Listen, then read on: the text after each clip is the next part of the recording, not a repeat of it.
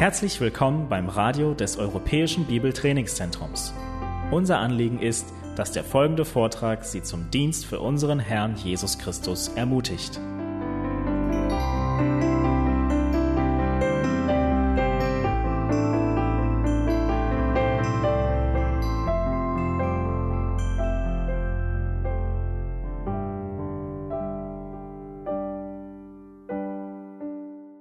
Seid ihr nochmal herzlich willkommen zu einem von vier Seminaren heute Nachmittag, 1. Thessalonicher 5, Vers 14.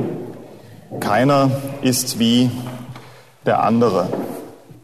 Vielleicht ganz kurz zu meiner Person. Viele kennen mich vielleicht. Ich darf gemeinsam mit zwei weiteren Brüdern im Ältestendienst stehen in der Bibelgemeinde Nordrhein, in Hünfeld.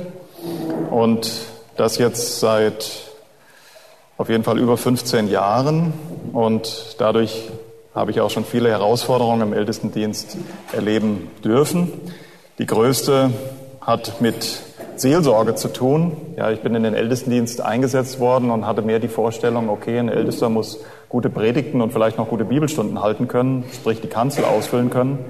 Aber ich musste dann recht schnell lernen, dass ich auf die praktischen Probleme oder die praktischen Fragen meiner eigenen Geschwister oftmals nur sagen konnte, ja, das ist wirklich schlimm und ich bete für dich, aber hatte wenig Ahnung, wie gehe ich tatsächlich mit dem Wort Gottes im persönlichen Dienst um. Ja, der öffentliche Dienst mit dem Wort, da war ich einigermaßen trainiert über die Jahre, aber hatte wenig Erfahrung über den persönlichen Dienst und Gott ist immer gnädig, auch mit so einem kleinen Ältesten in Hünfeld.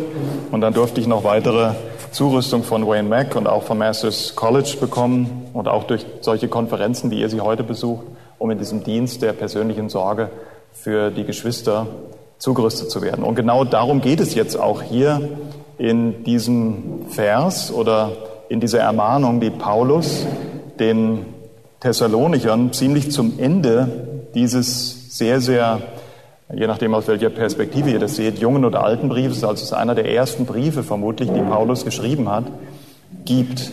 In 1. Thessalonicher 5, Vers 14, ich lese mal ab Vers 12, lesen wir, wir bitten euch aber, Brüder, dass ihr die anerkennt, die unter euch arbeiten und euch vorstehen im Herrn und euch zurechtweisen. Und dass ihr sie ganz besonders in Liebe achtet, um ihres Werkes willen. Haltet Frieden untereinander. Und nun der Vers 14.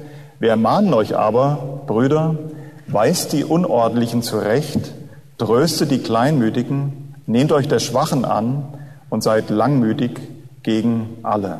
Und dann geht es noch weiter in Ermahnungen, niemandem Böses mit Bösem vergelten, sich unablässig freuen, beten, danken, den Geist nicht auslöschen, Weissagung nicht verachten, alles prüfen, das Gute behalten und sich von jeder Art des Bösen fernhalten.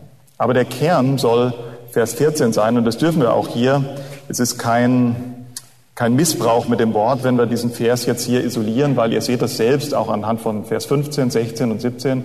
Paulus endet seinen Brief mit einer Vielzahl von mehr oder minder allgemeinen Ermahnungen, die er den Thessalonichern mit auf den Weg gibt oder nicht allgemein, sondern alleinstehenden Ermahnungen. Deswegen ist es fair und oder recht und billig, dass wir uns den Vers 14 hier relativ isoliert anschauen. Ich möchte trotzdem ein bisschen auf den Kontext von den Thessalonichern eingehen, aber vorher mit uns dazu beten. Ihr könnt gerne sitzen bleiben und dann schauen wir uns das an. Herr Jesus Christus, wir danken dir, dass du Ratgeber wunderbar genannt wirst. danke, dass wir in dir wirklich das ultimative Vorbild haben, was es heißt, Hirte zu sein. Hirte der Schafe, die wirklich Fürsorge brauchen und die unterschiedliche Bedürfnisse haben. Hab Dank für diese ja, Jahre des Dienstes, die du hier auf der Erde verbracht hast, wo wir dich auch heute noch durch dein Wort anschauen dürfen, dass wir ein zuverlässiges Zeugnis von diesem Dienst haben und hilft, dass wir auch auf diese Weise wirklich verwandelt werden von Herrlichkeit zu Herrlichkeit in dein Ebenbild, um feine Diener in deiner Gemeinde zu werden, Unterhirten, die eines Tages tatsächlich von dir dieses Lob empfangen dürfen, dass wir würdig gedient haben, Knechte her, die den Dienst vollendet haben. Und das aus Gnade her. Das wissen wir und das bekennen wir auch von vor dir und bitten um deine Hilfe. Auch heute, wenn wir diese Seminare durchführen. Segne du die Redner und auch uns, die wir lernen müssen. Amen. Paulus kommt von Philippi, hält mehr oder minder kurz in Thessaloniki darf dort über einige Wochen in der Synagoge predigen. Das war so vollmächtig, dass er zum ersten Mal auf der zweiten Missionsreise um sein Leben bangen musste, die Stadt mehr oder minder ungeplant verlassen musste, endete dann in Korinth machte sich aber große Gedanken um diese Geschwister in Thessaloniki, wie es ihnen wohl jetzt gehen möchte. Und dieser, diese Sorge um die Geschwister in Thessaloniki, die war so groß von diesem vorbildlichen Hirten Paulus, dass er letztendlich den Timotheus hingeschickt hat, das wissen wir eigentlich alles ziemlich aus dem ersten Thessalonicher Brief, ähm, um praktisch ähm, Wort von den Thessalonichern zu bekommen, wie es denn ihnen geht. Pa äh, Timotheus kommt zurück nach Korinth, Timotheus gibt Bericht und Paulus ist hoch erfreut über den Bericht, den er bekommt. Und als Reaktion auf diesen Bericht schreibt er jetzt diesen ersten Brief an die junge Gemeinde in Thessalonich. Und in, dieser, in diesem Brief lesen wir, wie gesagt, am Ende dann diese Ermahnung, die Unordentlichen zurechtzuweisen, die Kleinmütigen, sich der, die Kleinmütigen zu trösten und sich der Schwachen anzunehmen und gegen alle langmütig zu sein. Aber bevor wir uns diese Anordnung genauer anschauen, vielleicht erstmal allgemein, an wen ergeht eigentlich diese Anordnung. Ihr seht das hier genauso wie im Vers 12. Er sagt, wir ermahnen euch aber Brüder. Und er schreibt diesen Brief, das wisst ihr, nicht an den Ältestenkreis und damit an den Bruderrat, sondern er meint damit tatsächlich die Geschwister in Thessaloniki.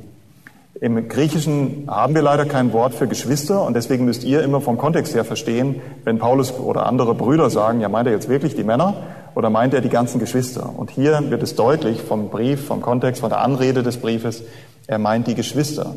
Heißt, das, was wir jetzt hier anschauen, es sind ja auch ein paar, paar Schwestern da, auch wenn wir eine Hirtenkonferenz machen und auch wenn viele, wer, wer tut denn Ältestendienst, Hirtendienst in der Ortsgemeinde, mal richtig strecken? Ja, es sind doch einige. Ihr seid nicht alleine angesprochen. Selbstverständlich seid ihr auch angesprochen. Ihr seid auch Mitheilige neben euren Geschwistern. Ihr seid Vorbilder, sollt Vorbilder der Herde sein. Aber offensichtlich gilt diese Ermahnung, sich um unordentliche, kleinmütige und Schwache zu kümmern, die gesamte Gemeinde. Nicht nur die Ältesten. Das wisst ihr, die ihr im Ältestendienst steht. Es ist unmöglich, als Ältester den Dienst zu tun, der eigentlich Christus, den eigentlich Christus der Gemeinde gegeben hat. Epheser 4, Vers 12. Eure Aufgabe ist es, die Heiligen zum Dienst zuzurüsten, damit sie eben auch so einen Dienst wie hier in Vers 14 beschrieben tun können. Aber bitte nicht total aufgehen in, der, äh, in diesem Verlangen oder in dieser Idee, man könnte alles, was der Gemeinde gegeben wurde, als Ältester selbst alleine erfüllen. Wir sollen natürlich Vorbilder sein. Das haben wir gerade eben bei Rick Holland in 1. Petrus ähm, 5, Vers, äh, 1. Petrus 1, Vers, nee, Entschuldigung, 1. Petrus 5, Vers 3 gehört. Das heißt, wir sollen selbst auch das tun, was wir von unseren Geschwistern erwarten. Das ist so ähnlich, wie ich es eingangs gesagt habe. Ähm, ich habe das lange Zeit nicht gemacht. Ich konnte das auch gar nicht tun und war damit auch ein sehr schlechtes Vorbild für meine eigene Herde. Ja, ich habe versucht, die Kanzel auszufüllen, schöne Predigten zu halten, ähm, aber das ist nicht der Dienst aller in der Gemeinde. Ja, man muss schon mit dem Wort umgehen können, aber nicht alle sind zum Predigen berufen. Und wenn ihr selbst nicht wisst, wie ihr den persönlichen Dienst mit dem Wort ausfüllt, also es gibt den öffentlichen und den persönlichen. Den öffentlichen nennen wir oft Predigen, den persönlichen nennen wir oft Jüngerschaft oder Seelsorge. Wenn ihr als Älteste nicht versteht, wie ihr den persönlichen Dienst mit dem Wort ausfüllt, dann seid ihr automatisch leider ein schwaches Vorbild für eure Herde. Also es geht beide an. Es geht die Geschwister, die Schwestern an, die wir jetzt hier auch im Seminar haben, und auch die Ältesten. Es sind alle angesprochen. Ähm, ja, und es geht als erstes um diese drei Gruppen oder scheinbar um drei Gruppen. Klassischerweise werden bei 1. Thessalonicher 5, Vers 14 immer diese drei Gruppen unterschieden. Unordentliche, kleinmütige und schwache. Und wir werden uns auch im Schwerpunkt in diesem Seminar diesen drei Gruppen zuwenden. Aber ich möchte, dass ihr von Anfang an nicht überseht, dass Paulus tatsächlich von vier Gruppen spricht. Und die erste Gruppe seid in Anführungszeichen ihr, die Brüder, die Gemeinde. Oder stellt es euch als Familie vor, die Gemeinde Jesu darf gern als geistliche Familie beschrieben werden.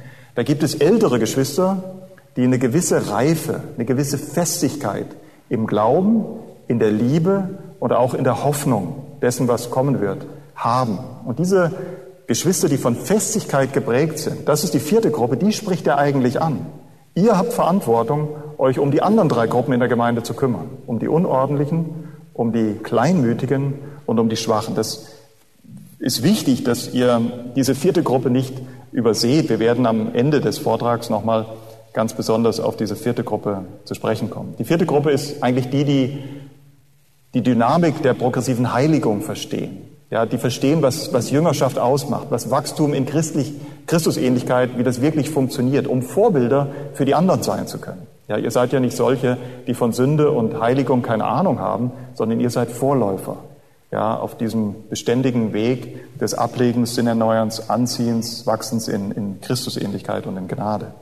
Und diese vierte Gruppe sind auch Jünger. Wir haben keine Zeit, den ersten Thessalonicher Brief anzuschauen, aber es ist interessant, wie Paulus diesen ersten Brief ähm, aufbaut.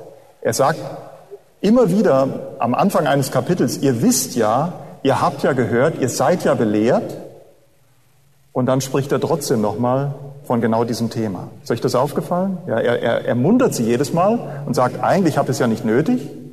Und dann macht er es doch, dann tut er das doch. Das immer so als Hilfe für euch, die ihr glaubt oder hoffentlich auch zu dieser vierten Gruppe gehört.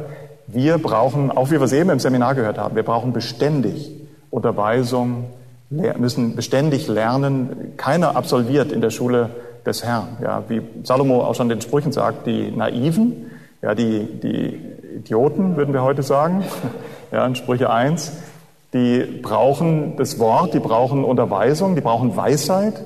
Und was ist mit denen, die weise sind?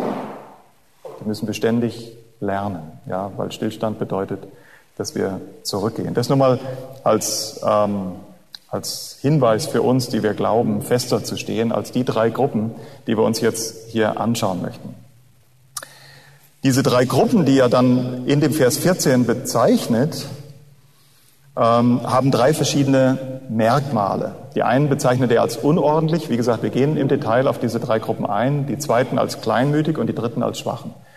Und trotzdem, und ich hoffe nicht, dass ihr denkt, ich kritisiere damit das Wort oder widerspreche der Auslegung von Vers 14, bitte denkt nicht jetzt starr in, aha, ich habe entweder einen Unordentlichen vor mir in der Jüngerschaft unter der Seelsorge oder einen Kleinmütigen oder einen Schwachen.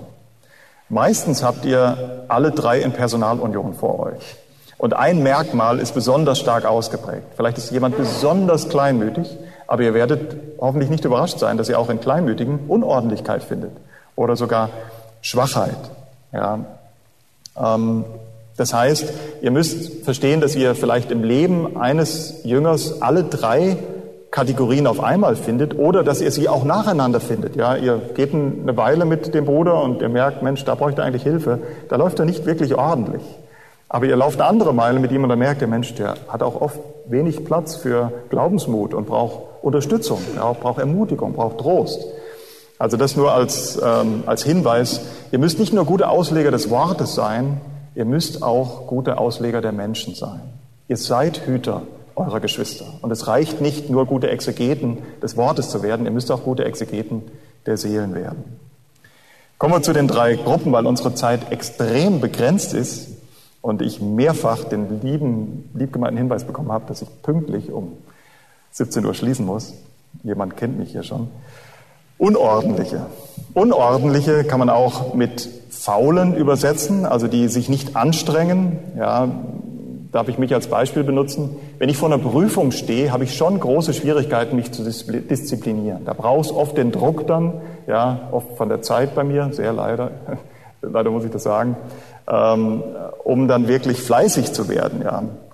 Ähm, du kannst die Unordentlichen als solche erkennen, die praktisch die liebevolle Ermahnung von reiferen Geschwistern brauchen, ähm, ansonsten würden sie sich zurückziehen, ansonsten würden sie nachlässig werden. Oder ein andere, anderes Konzept, was auch in dem Wort steckt, ist jemand, ich weiß nicht, ob ihr in der Bundeswehr wart, ich gehöre noch zu der Generation, die das Vorrecht genießen durfte, und ich weiß, was es heißt, nicht im Gleichschritt zu marschieren. Und das sind die Unordentlichen, ja, die in der Gemeinde immer, die finden immer einen extra Weg und die haben immer eine extra Wurst und ähm, haben auch immer eine extra Meinung. Das wirkt ansteckend und deswegen ist es pathologisch auffällig nach Paulus Worten und muss, wir ermahnen euch Brüder, zurechtgewiesen werden. Auch wenn diese, diese Aufforderung weist die Unordentlichen, weist die, die mehr oder minder, also jetzt nicht öffentlich in Sünde leben und unbußfertig sind, dann wäre es Matthäus 18, dann wäre es Gemeindezucht, aber ja, die, die doch sehr stark immer noch dazu tendieren, ihr, ihre wahre Erfüllung in ihrem eigenen Reich zu suchen und nicht im, im, im Leben für Christus, die brauchen euch, die brauchen Zurechtweisung. Und das klingt sehr direkt, ja, sehr, ja, so fast wie, weil wir das Bild schon gebraucht haben, wie im Militär, weist sie zurecht oder bringt sie zurecht. Aber ich bitte euch an der Stelle innezuhalten und zu verstehen, was Zurechtbringung wirklich bedeutet. Ihr dürft Zurechtbringung niemals mit einer oberflächlichen, anklagenden Strafrede verwechseln. Das ist nicht das Konzept von Zurechtbringung des Wortes. Das Wort Zurechtbringen, Nuteteo oder wir haben auch mindestens einen Arzt hier unter uns, habe ich gesehen, Katatizo, die kennen vielleicht diesen Ausdruck, heißt, ja, ich bringe etwas zurecht, um es wieder gebrauchsfertig zu machen. Nicht einfach nur, um jemandem weh zu tun. Ärzte müssen manchmal einen offenen Bruch behandeln und ich durfte einmal dabei sein, wie jemand mit einem ausgekugelten Arm behandelt wurde. Der, der war eigentlich weggetreten.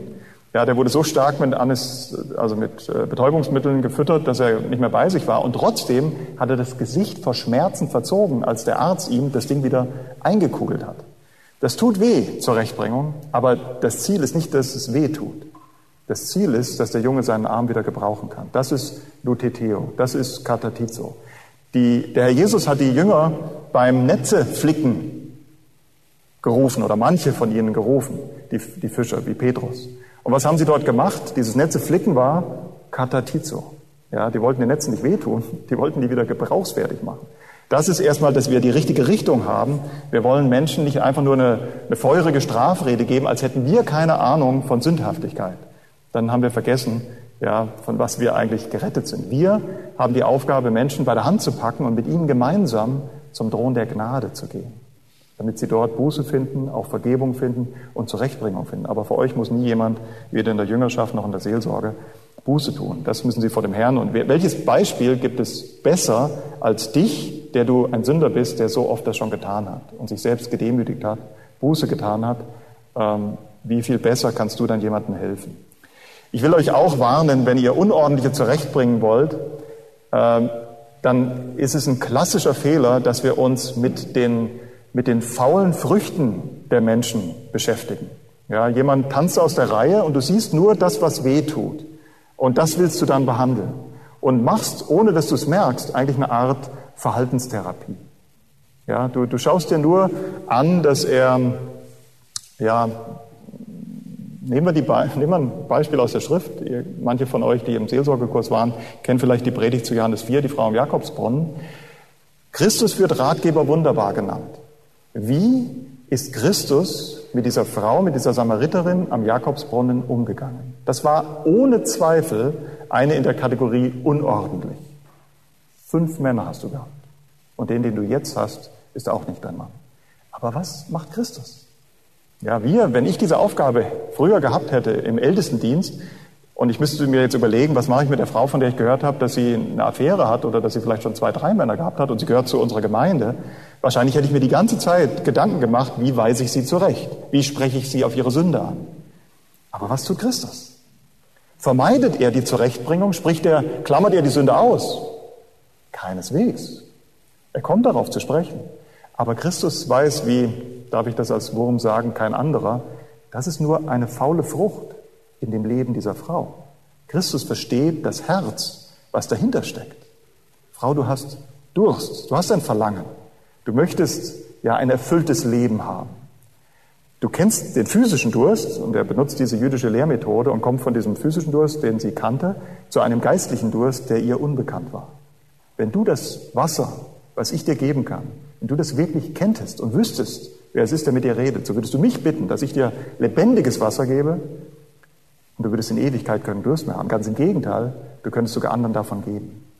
Paulus versteht, oder Entschuldigung, Petro, auch nicht, der Herr Jesus, dritten Mal Glanz, der Herr Jesus versteht, über die Sünde hinwegzusehen, nicht die Sünde zu übersehen, sondern darüber hinwegzusehen und dahinter dieses Herz dieser Frau zu sehen, was tatsächlich Durst hat nach einem Leben, was, was erfüllt ist. Und sie sucht die Erfüllung am falschen Platz, in der Beziehung mit Männern. Und er sagt zu ihr, du bist ein Geschöpf des Allmächtigen. Du bist für mich eigentlich gemacht. Wenn du in der wahren Beziehung leben würdest, für die jeder Mensch gemacht ist, wenn du diesen Frieden und diese Freude, die aus der Gerechtigkeit kommt, die ich dir schenken kann, wenn du das erlebt hättest, Du würdest gar nicht mehr diesen Durst ja, versuchen, in der Beziehung mit Götzen zu stillen. Mein Haus, mein Auto, mein Boot. Ja. Die Seelsorger verstehen jetzt besser, von was ich spreche. Wenn ihr sprecht, wenn ihr denkt, oh, das war jetzt aber gut, aber sehr schnell, dann kann ich euch nur ermutigen, da drüben liegen die Anmeldeformulare. Erst Bibelkunde, dann Bibelstudium mit Gewinn und dann habt ihr das Vorrecht. Erst, wenn ihr Männer seid, die Predigerausbildung zu machen und dann nach vier Jahren den, die Seelsorgerausbildung. Nein, aber ihr wollt ja lebenslang lernen, also bitte nicht zu schnell. Ähm, also das ist wichtig, dass wir nicht nur an der Fruchtebene, an der faulen Frucht stehen bleiben, sondern dass wir Herzen verstehen ja, und, und äh, Menschen wirklich mit ihrer wahren Not helfen können. Wir müssen sie in Verbindung mit Christus bringen. Sie müssen lernen, das Leben für einen anderen gelebt ist kein Leben zweiter Klasse. Sich selbst zu verleugnen, Lukas 9, ist kein Aufruf, weil Christus martialisch ist, sondern Christus ist absolut liebevoll. Er ist Liebe und er ruft uns dazu auf, uns selbst zu verleugnen und ihm nachzufolgen, weil er weiß, der Weg zum wahren Leben führt über unseren eigenen Tod. Und das wusste er auch bei der Frau und hilft ihr. Und die Frau hat es verstanden.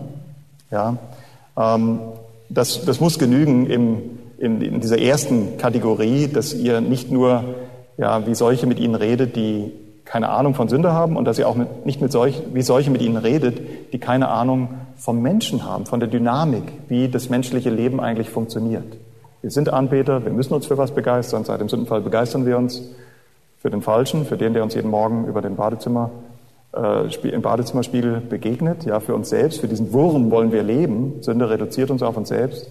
Aber die wahre Freiheit liegt darin, Christus zu kennen, versöhnt mit ihm zu sein und dieses Leben für ihn zu leben. Es gibt keine größere Würde für den Dennis und für den Waldemar und für den Mike. Kleinmütige, und das, daran wird deutlich, ich komme später nochmal äh, darauf zurück, aber wenn ihr jetzt von Kleinmütigen und dann noch von Schwachen redet, dann bemerkt ihr, es geht offensichtlich in der Jüngerschaft und in der Seelsorge nicht einfach nur um Sünde.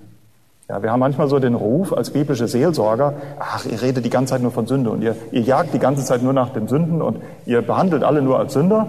Ja, ihr kennt nur eine, eine Strophe und die besteht aus einem Ton und den spielt ihr, bis es weh tut. Nein, das, wenn wir das tun, dann sind wir tatsächlich keine biblischen Seelsorger. Sün, äh, Seelsorge oder Jüngerschaft, ja, dreht sich um Sünde, aber dreht sich auch um Leiden. Wenn, wenn es Sünde gibt in der gefallenen Welt, dann gibt es selbstverständlich auch leiden. Ich komme später nochmal ausführlicher darauf, aber jetzt zu der zweiten Gruppe, Kleinmütige. Das Wort Kleinmütige kommt nur ein einziges Mal im Neuen Testament vor. Und das ist hier in 1. Thessalonicher 5, Vers 14. Man darf nicht immer vom, vom, von der wörtlichen Bedeutung eines Wortes ausgehen. Das kann in die Irre führen, wenn man des Griechischen so ein bisschen mächtig ist. Ähm, aber es ist manchmal auch gar nicht ganz falsch. Oligopsychos heißt kleine Seele, winzige Seele.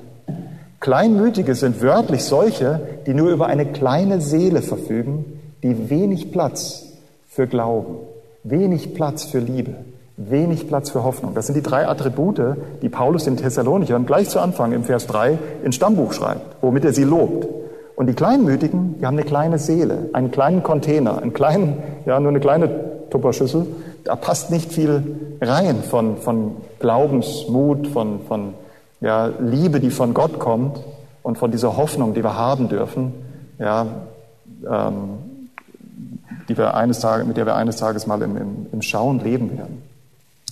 Wenn ihr Beispiele wollt aus der Schrift, und es gab große Beispiele in der Schrift, dann ist Elia ganz sicher einer von denen, die auf der einen Seite so großartig die Baalspriester ja, äh, ähm, äh, widerlegen und nicht nur widerlegen, sondern auch töten konnte. Und im nächsten Moment, ja, wollte er sterben. Da war kein Platz mehr in seiner Seele. Da seht ihr, da ist Platz für viele Facetten in einer Seele. Im nächsten Moment hat er völlige, die, völlig die Hoffnung verloren. ja, und, und war 1. Könige 19, hatte keine Kraft oder kaum noch Kraft, weiterzumachen. Und was brauchte er? Wie ist, wie ist Gott aufgetreten? In einer flammenden Strafrede? Nein, er hat ihm Mut gemacht. Er hat sogar ihm erstmal äußerlich gedient, ihm zu essen oder zu trinken gegeben und er wusste, er braucht Ruhe, er braucht äh, Erholung. Ja. Kleinmütige unterscheiden sich ganz deutlich in dem Fall, auch wenn es manchmal in Personalunion vorkommen kann, aber sie unterscheiden sich von den Unordentlichen. Deswegen gibt Paulus auch eine ganz andere Anweisung. Sie müssen ermutigt werden, sie müssen getröstet werden. Wenn ihr ein Beispiel hier aus dem Thessalonicher Brief zu Kleinmütigen haben wollt, dann sind das die, die zum Beispiel große Not darüber gehabt haben, dass Angehörige von ihnen gestorben sind. Und deswegen ermutigt er. Mal eine kurze Klammer auf. Das ist ein Kennzeichen in den Paulusbriefen. Wenn Paulus die Geschwister in einem Brief zu etwas ermahnt oder wenn er sich selbst wünscht, dass er etwas den Geschwistern tut, dann könnt ihr davon ausgehen, dass er das in dem gleichen Brief dann auch tut. Römer 1, Vers 15 ist es, glaube ich. Er wünscht sich, unbedingt mal nach Rom zu kommen, als gläubiger Apostel, um den Gläubigen in Rom was zu verkündigen? Das Evangelium. Das Evangelium ist mehr als nur die Eintrittskarte in den Himmel. Das Evangelium ist der stärkste Ausdruck für das Wesen Gottes. Was macht Paulus nachher für den Rest des Römerbriefes? Er sagt ihnen das Evangelium, den Gläubigen. Und genau das Gleiche hier. Er ermahnt euch, die Starken oder vermeintlich Starken, weist die Unordentlichen zurecht, tröstet die Kleinmütigen und nehmt euch der Schwachen an. Und teilweise tut er das auch im gleichen Brief. Ja, und er weiß, wo die wo die Schwachen gerade getroffen sind. Sie sind getroffen einmal durch diese Zweifel, Mensch, jetzt sind unsere Lieben gestorben. Was ist mit denen? Wie wird das alles werden? Gibt es wirklich eine Auferstehung? Was wird mit uns sein? Werden wir sie wiedersehen? Oder Kleinmütige in Korinth hat es wahrscheinlich auch gegeben, weil es ja eine ganz starke Verfolgung gab. Ja, den Paulus, den haben sie gerettet, aber was meint er, was mit dem Zorn der ungläubigen Juden passiert ist? An wem hat er sich entladen? An den Gläubigen, die übrig geblieben sind. Und die Kleinmütigen sind die Ersten, die dann extrem darunter leiden, ja, unter der Verfolgung dieser Landsleute. Kleinmütige heute sind alle Menschen, die unter den Auswirkungen der Sünde stark zu leiden haben. Und davon habt ihr vielfältige in eurer Gemeinde. Was ist mit der, mit der Mutter, die von ihrem Mann verlassen wurde, hat zwei Jobs und drei Kinder und versucht sich irgendwie, um sie, um sie, versucht sich irgendwie ihre Kinder durchzubringen, um sie zu kümmern? Das ist ganz häufig ja, das Szenario für ganz wenig Mut. Oder was ist mit ähm, körperlichem oder seelischem Missbrauch, den es unter Christen auch gibt. Ja, wenn du glaubst, wie ich vor vielen Jahren, dass es unter Christen zumindest keinen körperlichen Missbrauch, auch keinen sexuellen Missbrauch gibt, dann, dann habt ihr ein echtes Problem. Ja, ich wurde belehrt von jemandem, der mir in der Seelsorge weit voraus ist. Meine amerikanische Mutter sozusagen, weil sie selbst sexuellen Missbrauch erlebt hat. Und dann kamen wir ziemlich früh auf dieses Thema und dann hat sie mir das auch gesagt. Du glaub bloß nicht, dass es das nicht unter Christen gibt. Sie selbst ist im äh, christlichen, nee, das stimmt nicht. Sie ist nicht im christlichen Kontext aufgewachsen, hat diesen Missbrauch erlebt. Aber sie hat nachher viel, viel Erfahrung damit bekommen, weil sie hat nach ähm, äh, sie hat mit dem Trost, mit dem sie getröstet wurde, hat sie dann ihr Leben lang andere getröstet. Deswegen ist sie mit viel sexuellem Missbrauch zusammengekommen. Ich habe dann selbst mal ganz mutig den, den Test gemacht und habe gesagt, am Ende einer Predigt, die dann darum ging, hier, wenn es bei uns jemanden gibt, der damit konfrontiert wurde, ihr habt die Freiheit, euch nicht jedem, das ist ganz klar, aber geht auf Menschen zu. Wenn ihr nie mit jemandem wie meine amerikanische Mutter, wenn ihr über Jahre nie mit jemandem redet und das dann versucht, im Alkohol oder in Drogen zu ersticken, bevor das passiert, Sprecht mit jemandem. Es gibt Lösungen, auch seelsorgerlich, es gibt konkrete Antworten vom Wort Gottes für solche Opfer. Aber das sind auf jeden Fall Frauen, manchmal auch Männer, die in diese Kategorie von Kleinmütigen gehören. Oder natürlich auch anderer Missbrauch. Ja, ihr wisst das selbst, ihr seid alle schon ein bisschen länger im Reich Gottes unterwegs. Es gibt auch Missbrauch, nicht körperlichen Missbrauch in Familien oder auch in Gemeinden. Ja, das, das, wir haben mindestens eine oder zwei Familien, die aus einer Nachbargemeinde zu uns gekommen sind, wo es unzweifelhaft um, um Missbrauch ging, also wo die Geschwister von den Leitern oder eigentlich von einem Leiter tatsächlich missbraucht wurden. Was ist die Lösung für Kleinmütige? Er sagt hier nur so kurz, tröste die Kleinmütigen, aber dann müssen wir uns fragen, ja, wie sieht Trost an Kleinmütigen tatsächlich aus? Und dann erfinde ich das Rad nicht selbst, sondern ich schaue Paulus praktisch auf die Hände. Wie hast du das gemacht? Trost für Kleinmütige funktioniert nie nach der Art und Weise, wie wir das oder wie die Welt das in der Regel macht. So auf die Art, ah, das wird schon wieder. Kennt ihr das? Ja, du legst die Hand um jemanden und sagst, das wird schon wieder. Woher nimmst du das? Woher nimmst du das Recht zu so einer Aussage? Ja, gehst nach Rom, ins Prätorium, legst die Hand um Paulus und sagst, das wird schon wieder. Ja, das wird schon wieder, aber ganz anders, wie du denkst. Ja, ähm, das, das, ist kein, das ist kein Trösten. Oder noch schlimmer, ach, ja, mir ist auch schon sowas passiert. Ja, uh, ganz schrecklich. Oder ähm, das ist doch gar nicht so schlimm. Woher weißt du das denn? Wie schlimm das ist, von deinem Vater und seinem Freund sexuell missbraucht zu werden? Ja, das ist nie die Form von Trost, die das Wort Gottes anbietet, sondern in einem Satz gesagt, das Wort Gottes tröstet immer mit Wahrheit. Das Wort Gottes tröstet mit Wahrheit. Schaut euch die Kleinmütigen an, die unter dem Weggang ihrer Angehörigen gelitten haben. Wie hat Paulus getröstet? Paulus hat mit Wahrheit getröstet. Keinesfalls ja, werden wir ihnen vorausgehen. Nein, nein, nein. Die Entschlafenen Christus, die werden vor uns auferstehen. Und dann werden wir mit ihnen zusammen entrückt werden. Er tröstet mit Wahrheit. Auch wenn das sehr gefährlich ist, so ein schwieriges Thema in einem Satz anzusprechen. Aber ich will euch einen Satz zum Trost zu sexuellem Missbrauch sagen. Eine Sex, nur der, der klassische. Eine sexuell missbrauchte Frau hat der Lüge Satans Gehör geschenkt und Glauben geschenkt, ich bin jetzt eine Frau zweiter Klasse. Ich habe meine körperliche Reinheit verloren. Ich bin missbraucht. Ich bin wertlos. Ich, ich, keine Angst, ich gebe mir jetzt nicht, um irgendwie Selbstwertgefühl aufzubauen. Aber das sagt sie sich. Ja, ich, ich habe ähm, ich bin nicht wie die allen anderen. Meinen größten Wert, den ich eigentlich haben könnte, normal aufzuwachsen, einen Mann zu haben, zum ersten Mal mit meinem Mann zusammenzukommen und nur mit ihm, das habe ich für immer verwirkt. Und sie denkt, und das ist eine satanische Strategie, die schon im Garten galt, ja, Satan lenkt das Augenmerk auf das, was du nicht mehr haben kannst. Vom Baum der Erkenntnis des Guten und des Bösen dürft ihr nicht essen. Das ist eine ganz alte Strategie oder kind, äh, Eltern, die keine Kinder haben können. Satan will euch dann darauf konzentrieren. Ist das denn Wahrheit? Das, oder sagen wir anders, was ist das höchste Ziel im Leben eines Menschen? Was macht das Leben eines Menschen lebenswert und würdig? Zur Verherrlichung Gottes zu leben. So. Du machst nicht so die Seelsorge mit sexuellem Missbrauch, nicht so kurz, aber ich gebe euch jetzt nur ein Outline, ja, nur eine Gliederung. Die Frage an euch, kann eine sexuell missbrauchte Frau trotzdem zur Verherrlichung Gottes leben? Wisst ihr, was die Antwort ist? Vielleicht sogar besser als eine Frau, die diesen Missbrauch nie erlebt hat. Weil wenn so eine Frau trotzdem auf die Liebe Christi reagiert, wenn sie trotzdem ihr Leben einsetzt, um zur Verherrlichung Jesu zu leben, nicht weil er, ja, weil sie das Beste empfangen hat im, im Leben, sondern aber weil Christus trotzdem der ist, wer er ist, dann lebt sie vielleicht einen feineren Gottesdienst als manche andere Schwester, die von diesen Problemen nie äh, ein Verständnis bekommen hat. Es ist eine Lüge zu glauben, dass der Sinn im Leben besteht in sexueller Unversehrtheit. Auch wenn das ein sehr hohes Gut ist. Ich will das nicht leichtfertig sagen. Aber versteht, das ist eine Lüge Satans. Das Höchste im Leben ist nicht sexuelle Unversehrtheit.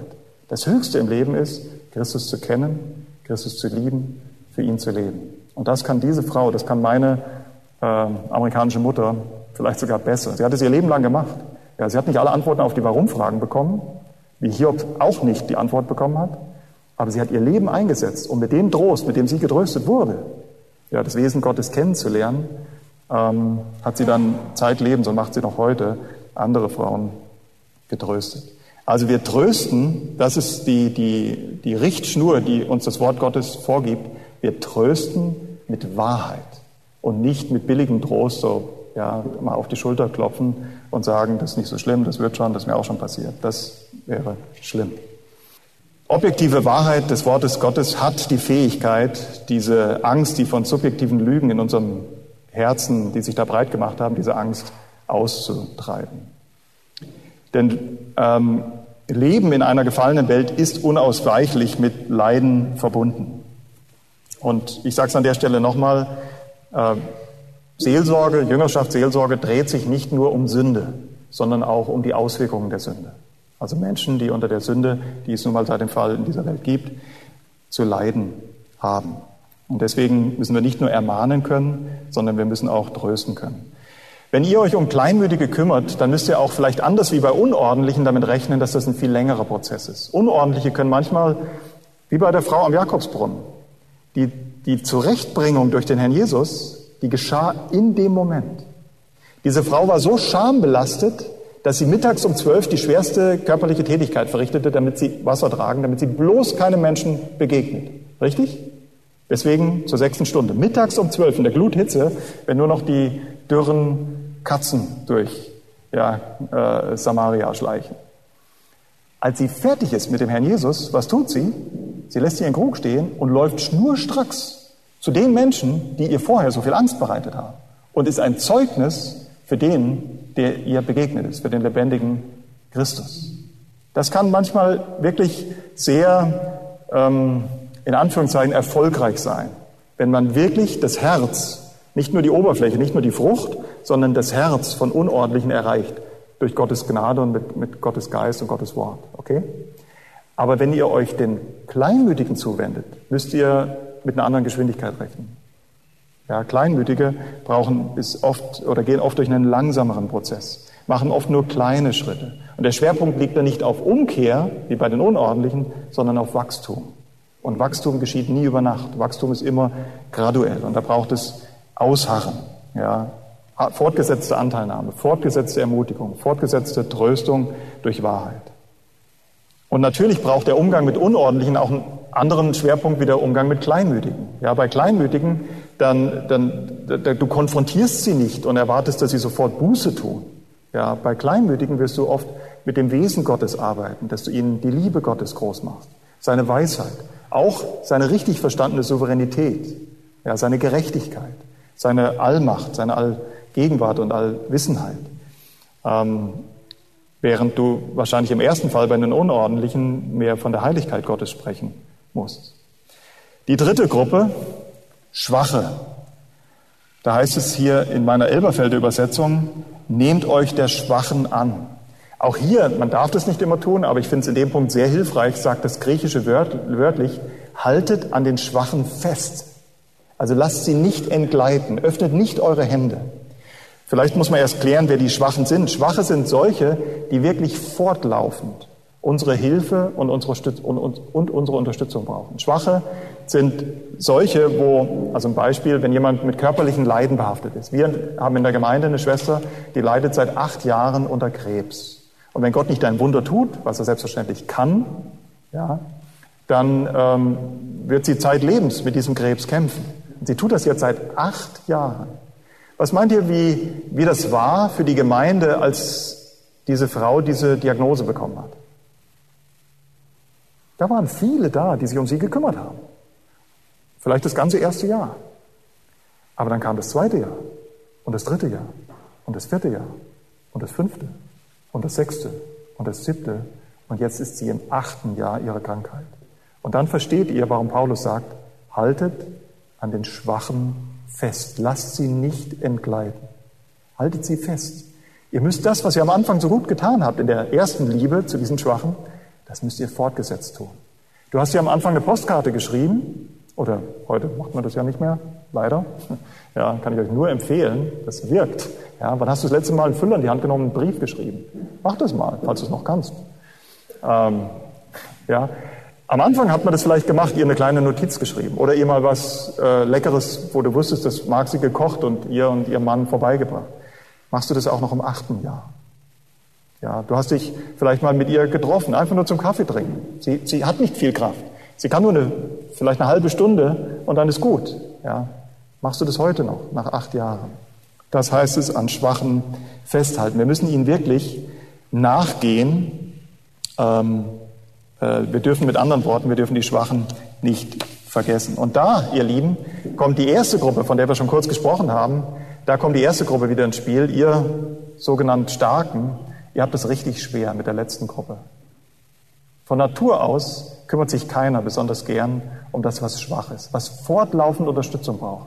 Übrigens meine ich jetzt nicht nur die Krebskranken. Ich meine auch Leute mit, ähm, die mit dem Alter, Geschwister, die mit dem Alter kämpfen. Das ist die dritte Kategorie, wo es keinen Ausblick auf Verbesserung gibt. Das Alter wird nicht besser werden, ja. Es tut mir leid, ihr werdet nicht alle gesund sterben. Das ist die Prognose für wahrscheinlich jeden hier im Raum, wenn nicht der Herr vorher kommt. Ähm, es sind auch solche, die mit, mit, mit Behinderungen kämpfen, also körperlichen Behinderungen oder geistigen Behinderungen. Das sind die Schwachen in der Gemeinde. Und die, um die, an denen müssen wir festhalten, wenn wir so ein Lob haben wollen, wie es die Thessalonicher bekommen haben. Daran erkennt er auch, und daran, da kämpfen die, die, die, die vermeintlich Starken, die kämpfen damit. Aber ich möchte euch einen Ausblick geben. Die größte Heiligung im, in der Sorge um die Schwachen, wisst ihr, wo die geschieht? In den vermeintlich Starken. Ja, bei den Unordentlichen, du kannst sie vielleicht mit Gottes Hilfe zurechtbringen oder der Heilige Geist bringt sie zurecht und dann geschieht Heiligung bei dem Unordentlichen.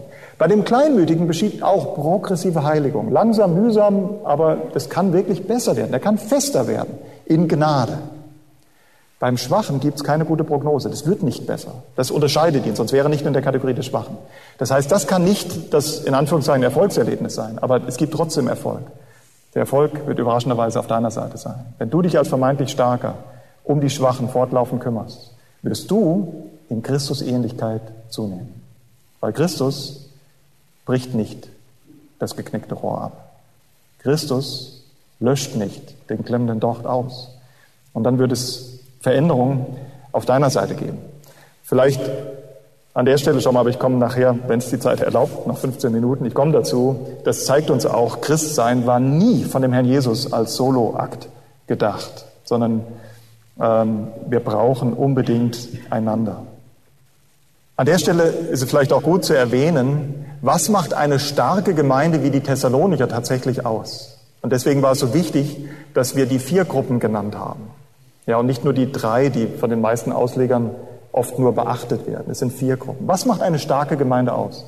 Wir Älteste, sage ich jetzt mal, oder vielleicht auch wir Geschwister, täuschen uns manchmal und denken, ach, wenn wir doch nur nicht diese Unordentlichen unter uns hätten, die immer aus der Reihe tanzen, die nicht im Gleichschritt laufen können. Wenn wir doch nicht diese Kleinmütigen hätten, die alles wieder ermutigt werden müssen und alles wieder so ein bisschen geschoben werden müssen und die immer wieder daran zweifeln, ob ihr Heil wirklich sicher ist.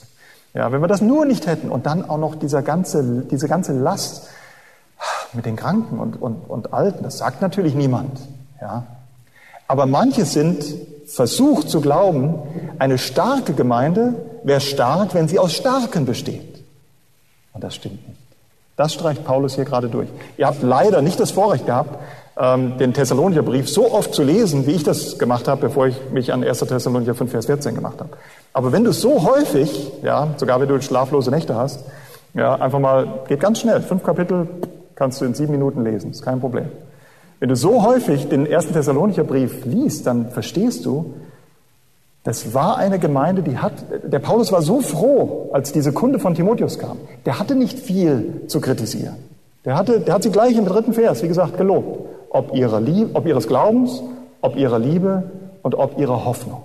Und das tut er dann auch später nochmal äh, im Verlauf des Briefes, ich glaube im, im dritten Kapitel. Und trotzdem, oder nicht trotzdem, und genau deswegen muss klar sein, eine starke Gemeinde ist nicht eine Gemeinde, die aus starken Christen besteht. Eine starke Gemeinde ist eine Gemeinde, wo die Starken sich tatsächlich um die Unordentlichen, Kleinmütigen und Schwachen kümmern. Das macht eine vollwertige, vorbildliche Gemeinde aus.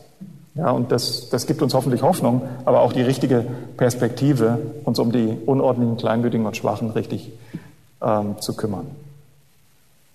Gut, in der gefallenen Welt gibt es, ich habe das schon gesagt, unterschiedliche Nöte. Bitte bewahrt euch vor diesem Trugschluss. Seelsorge, Jüngerschaft dreht sich immer nur um Sünde. Sie dreht sich um diese zwei Kategorien, um Sünder und um Leiden. Und deswegen muss eure Jüngerschaft die muss in gewisser Weise anpassbar sein. Die, mu die muss individuell sein. Ja, das ist keine Plätzchenfabrik mit einer Form und du stichst immer alle gleich aus. Das wird nicht funktionieren. Du musst in der Lage sein, als reifer Christ, als starker Christ, tatsächlich unterschiedlich zu arbeiten mit Menschen und darfst nicht nur in diese eine Kategorie denken, wie manche biblische Seelsorger, die vielleicht einseitig erzogen wurden. Ah, ich muss nur die Sünde in dem Leben entdecken und dann muss ich so richtig ausbrennen, ja, und dann habe ich einen heiligen Christen vor mir. Mhm. Ja, manchmal ist gar nichts zum Ausbrennen da. Da ist gar nichts mehr da. Da muss wieder was gefüllt werden. Ja, der braucht Wahrheit, der braucht Trost. Oder der braucht permanent Unterstützung. Das wird nicht besser, ja. Der bleibt schwach. Also du musst, du musst, ähm, du musst da kritischer werden in der Art und Weise, wie du mit Menschen arbeitest.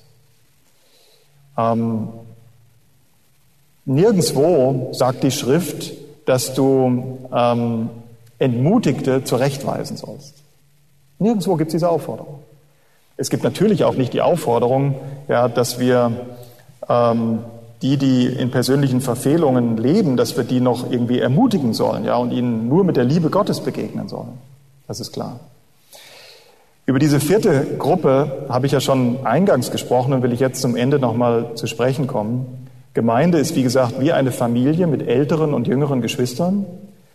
Und der Herr selbst ist sozusagen das Elternteil. Und diese älteren Geschwister trifft eine Mitverantwortung in der Erziehung der jüngeren Geschwister. So wie es ja in manchen Großfamilien, ja, die Russlanddeutschen wissen auch, von was ich spreche, die hiesigen haben das schon lange vergessen, äh, wie das in Großfamilien auch war. Da haben die ältesten Töchter, die haben längst Verantwortung mit übernommen, ja, in der Fürsorge, die die Mutter dann tagsüber für die, für gerade den kleinen Neugeborenen hat. Äh, und genauso soll es auch in der Gemeinde funktionieren. Die älteren Geschwister driften eine Mitverantwortung für die jüngeren Geschwister. Die Thessalonicher waren eine gesunde, eine starke Gemeinde. Ja, im Kapitel 3, Vers 6 und Kapitel 3, Vers 8 und Kapitel 3, Vers 12 sehen wir das. Sie waren glaubensstark, sie waren vorbildlich in Liebe und hatten die notwendige Festigkeit. Da laboriert Paulus nochmal auf dieser Zusammenfassung, die er den Thessalonichern gleich im Vers 3 gibt, ja, wo er ihnen sagt, Vers 2, wir danken Gott alle Zeit für euch alle, indem wir euch erwähnen in unseren Gebeten und unablässig vor unserem Gott und Vater an euer Werk des Glaubens gedenken und an die Bemühungen der Liebe und das Ausharren in der Hoffnung auf unseren Herrn Jesus Christus. Das führt er dann nochmal im dritten Kapitel aus.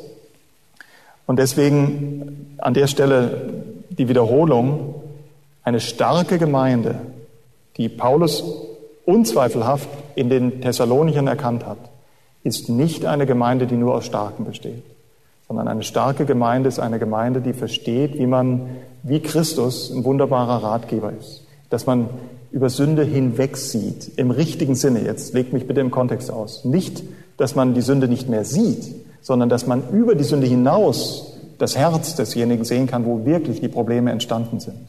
Ja, das macht eine starke Gemeinde aus. Eine starke Gemeinde macht es aus, dass wir gelernt haben, mit Wahrheit zu trösten, diejenigen, die wenig Mut haben. Und eine starke Gemeinde zeichnet sich auch dadurch aus, dass die Alten, dass die Kranken, dass die Behinderten, dass die Schwachen tatsächlich mitgenommen werden, dass an ihnen festgehalten wird. Ja, ich will jetzt nicht sagen, welche Gemeinde ich letztes Jahr in Amerika besucht habe, aber eins ist mir aufgefallen, es war eine coole Gemeinde, es ist eine große Gemeinde in Chicago, darf nicht zu deutlich werden. Ja, und es ist eine coole Gemeinde und die machen eine gute Arbeit auch, bestimmt. Aber es waren kaum Senioren da. Ja, zu dieser Art von Gemeinde und Gottesdienst und Coolness passten keine alten Menschen mehr. Das hat mich tief getroffen. Das war tatsächlich, das ist keine starke Gemeinde. Eine starke Gemeinde ist eine Gemeinde, die Christen von der Wiege bis zur Bahre tatsächlich begleiten, versorgen, in der Heiligung beistehen kann. Die letzte Ermahnung noch, wir haben noch ein paar Minuten. Paulus sagt den Thessalonichern,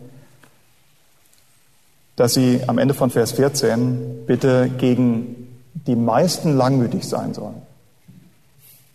Gegen manche langmütig sein sollen. Also gegen die Schwachen auf jeden Fall, gegen die Kleinmütigen viel und gegen die Unordentlichen nie. Nein, das sagt er nicht. Seid gegen alle langmütig.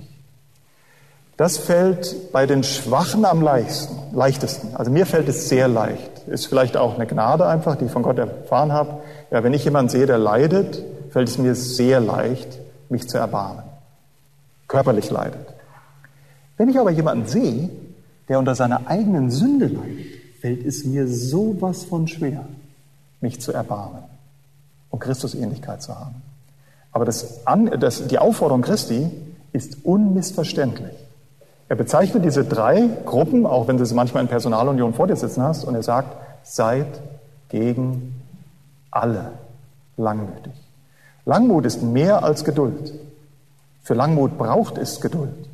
Langmut heißt, Schweres, selbst Sündiges lange zu tragen. Wenn du ein Beispiel für Langmut brauchst, dann ist es klar, dann findest du es natürlich in Christus. Zum Beispiel im Verhältnis mit Judas. So ganz nebenbei wird mal erwähnt, dass Judas bei Christus, nicht bei den Jüngern, bei Christus dafür bekannt war, dass er in die Kasse gegriffen hat.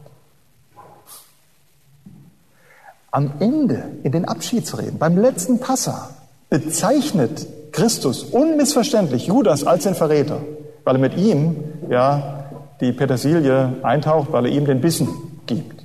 Unmissverständlich, wer ein bisschen was vom, vom Passa versteht. Und die Jünger haben es nicht kapiert. Obwohl es so klar war. Warum haben es die Jünger nicht verstanden? Warum haben sie nicht kapiert, dass Judas Judas war, der Verräter? Weil Christus in den drei Jahren gegen alle langmütig war. Die konnten das gar nicht erkennen. Der war nicht irgendwie, der hat keine Unterschiede gemacht in dem Umgang. Versteht ihr? Natürlich im Inhalt, in der Seelsorge machen wir Unterschiede, das ist ja das Thema dieses Nachmittags, aber nicht, wie ich demjenigen gegenüberstehe. Und eigentlich, ihr Lieben, wenn, wenn Christus so ein Vorbild für uns ist, uns sollte es ungleich, wirklich ungleich leichter fallen, langmütig zu sein, insbesondere mit den Unordentlichen. Wisst ihr warum? Christus hatte keine Ahnung, was es heißt, Selbstsünde auf sich zu laden. Christus musste nie etwas vergeben werden. Für Christus musste niemand bezahlen. Christus hätte auch selbst das Opfer gar nicht bringen müssen. Aber ich brauchte ja und brauche diese Gnade am Tag meiner Bekehrung und jeden Tag neu. Wie kann ich mit Mitsündern nicht langmütig sein. Ja. Ihr kennt die Begegnung in Matthäus 18 ähm, und diese, diese, diese Gemeindezucht, dieser Gemeindezuchtsparagraph 15 bis 17 ist eingeschlossen in einem Sandwich. Vorher, der Hirte geht den Verlorenen nach. Und nachher wahrscheinlich die beste Lektion über Langmut vom Schalksknecht. Ja, Petrus, ihr wisst, sagt, wie oft soll ich vergeben? Siebenmal? Der dachte schon, er wäre ein ganz toller Hecht, ja, weil die Pharisäer haben gesagt, dreimal. Und dann ist gut, wenn es die gleiche Sünde ist. Und das, Entschuldigung, Petrus, aber wir werden ja auch die Ewigkeit miteinander verbringen. Das große Maul, Petrus sagt siebenmal. Und der Jesus sagt ihm siebenmal, siebzigmal. Und da war das Maul mal wieder gestopft. Und der Herr Jesus sagt ihm aber, wie es funktioniert. Und ihr kennt das Gleichnis. Und es ist wichtig, dass er die Zahlen übersetzt, die Denare und die Talente. Was der eine Knecht dem König wirklich schuldete, waren heute umgerechnet drei bis sechs Milliarden Euro. Und jetzt bezahl du mal nur die Hälfte, drei Milliarden, im Gefängnis sitzend. Ja, bei uns in der JVA in Hünfeld darfst du arbeiten. Ja, Stundenlohn wahrscheinlich Mindestlohn, weiß es nicht. Vermutlich wird er da jetzt auch angewendet, muss wahrscheinlich auch angewendet werden. Sechs Milliarden oder drei Milliarden ausgeschlossen. Der andere schuldete vielleicht 10.000, 20.000 Euro. Es ist keine kleine Schuld. Es ist schon viel Geld ja, für, für uns heute. 20.000 Euro. Aber was ist das im Verhältnis zu drei oder sechs Milliarden? Und du bist der mit den sechs Milliarden. Und der unordentlich in deiner Gemeinde ist der mit den 10.000. Und der muss ja noch nicht mal gegen dich gesündigt haben. Und selbst wenn er gegen dich gesündigt hat, dann, und das ist das Beispiel in Matthäus 18, dann sind es 10.000 Euro. Solange du auf den Unordentlichen schaust und dich auf ihn konzentrierst, wirst du nie langmütig werden. Du brauchst das Evangelium. Gläubige brauchen das Evangelium. Du musst beständig als Ältester, als starker Bruder oder starke Schwester in deiner Gemeinde deine Augen wegwenden von dem Unordentlichen, mit dem du arbeiten musst, auf das Kreuz. Du darfst nie vergessen, was es Christus gekostet hat, für deine sechs Milliarden zu bezahlen.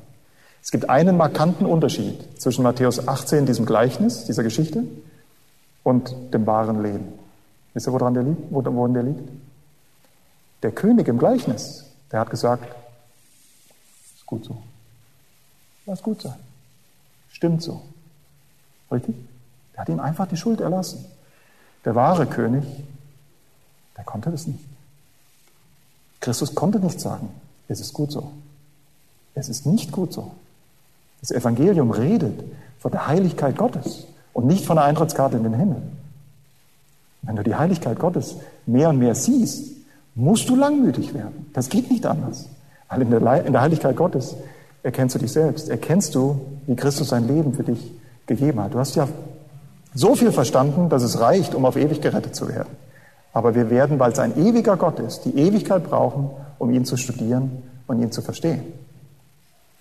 Christus hat sein Leben für uns gegeben. Wie können wir dann nicht langmütig sein mit den Unordentlichen in unserer Gemeinde? Und das ist auch kein Geheimnis, was ich euch sage. Wenn du wirklich ein erfolgreicher Jüngermacher in deiner eigenen Gemeinde oder Seelsorger sein willst, dann musst du eben diese zwei Qualifikationen erfüllen.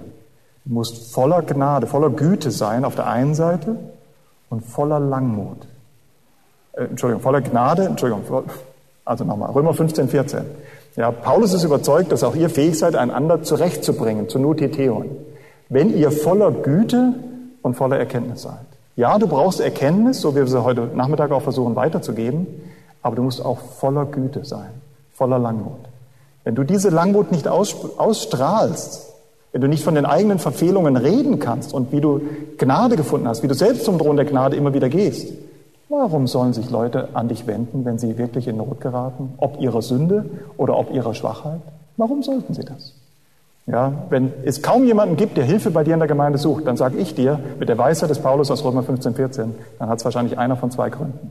Entweder du weißt äh, sehr viel, aber bist ein tönendes Erz. Oder du bist extrem einfühlsam, aber bist ein Schwätzer. Hast keine Ahnung ja, von dem, was das Wort, wie das Wort wirklich hilft. Ja, wie man wirklich mit Wahrheit tröstet. Also, wir brauchen Langmut. Ähm, ich muss zur Landung ansetzen. Wir könnten da noch ein bisschen länger drüber reden. Ich will nur schließen mit 1. Thessalonicher 5, Vers 14 ist auch, wenn das Wort nicht wirklich wörtlich hier vorkommt, aber man darf sie zu den sogenannten Einanderstellen zählen.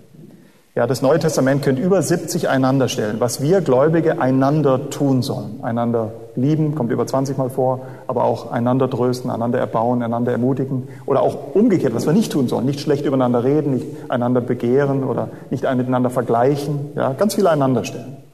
Das ist auch, wenn ihr wollt, eigentlich, auch wenn das Wort allos, alleles nicht vorkommt, es ist eine Einanderstelle. Und ich denke, das ist aufgeleuchtet in diesem Vortrag. Der Sinn der Einanderstellen liegt nicht darin, uns ein Grundgesetz zu geben, wie wir in der Gemeinde miteinander umzugehen haben. Das ist auch wichtig, das ist sehr wichtig. Aber wenn ihr nur das denkt bei den Einanderstellen, dann haben wir noch nicht, darf ich das als Mittelalter, junger Mann, irgendwas dazwischen so mit paar 40 sagen, dann haben wir noch nicht bis zu Ende gedacht. Die Einanderstellen, das wird hier so deutlich in diesem, Römer, äh, in diesem 1. Thessalonicher 5, Vers 14. Die Einanderstellen sind nicht einfach nur ein Grundgesetz, wie wir miteinander umgehen sollen in der Gemeinde, sondern die Einanderstellen reflektieren Christusähnlichkeit. Wenn du anfängst, diesen Aufforderungen bewusst nachzueifern in deiner Ortsgemeinde, wird unweigerlich das mit dir passieren, was deinem Lebenssinn entspricht. Du wirst immer mehr in Christusähnlichkeit zunehmen. Das kann man hier so deutlich erkennen. Weil Christus hat die Unordentlichen mit viel Weisheit und Liebe zurechtgewiesen. Nicht um ihnen eine Strafrede zu halten, sondern um sie wieder gebrauchsfähig zu machen. Frau im Jakobsbrunnen. Christus hat sich um die Kleinmütigen gekümmert und hat sie trösten können. Nicht durch Patching, sondern durch, also auf die Schulter klopfen, sondern durch Wahrheit. Und Christus ist auch dem Schwachen nachgegangen. Und wenn du das lernst, lernst du deinem Lebenssinn wirklich zu, zu entsprechen, dem Herrn Jesus Christus ähnlicher zu werden. Dann ehrt dich das und verherrlicht dich das. Das sagt Paulus auch den Thessalonichern. Das ist deine Herrlichkeit, die Christusähnlichkeit. Und Christus wird wirklich gelobt und in dieser Welt, in der Gemeinde und in dieser Welt dargestellt. Und dazu möchte ich euch herzlich ermuntern, das zu tun. Weist die Unordentlichen zurecht, tröstet die Kleinmütigen, nehmt euch, haltet fest an den Schwachen und tut das alles mit Sanftmut.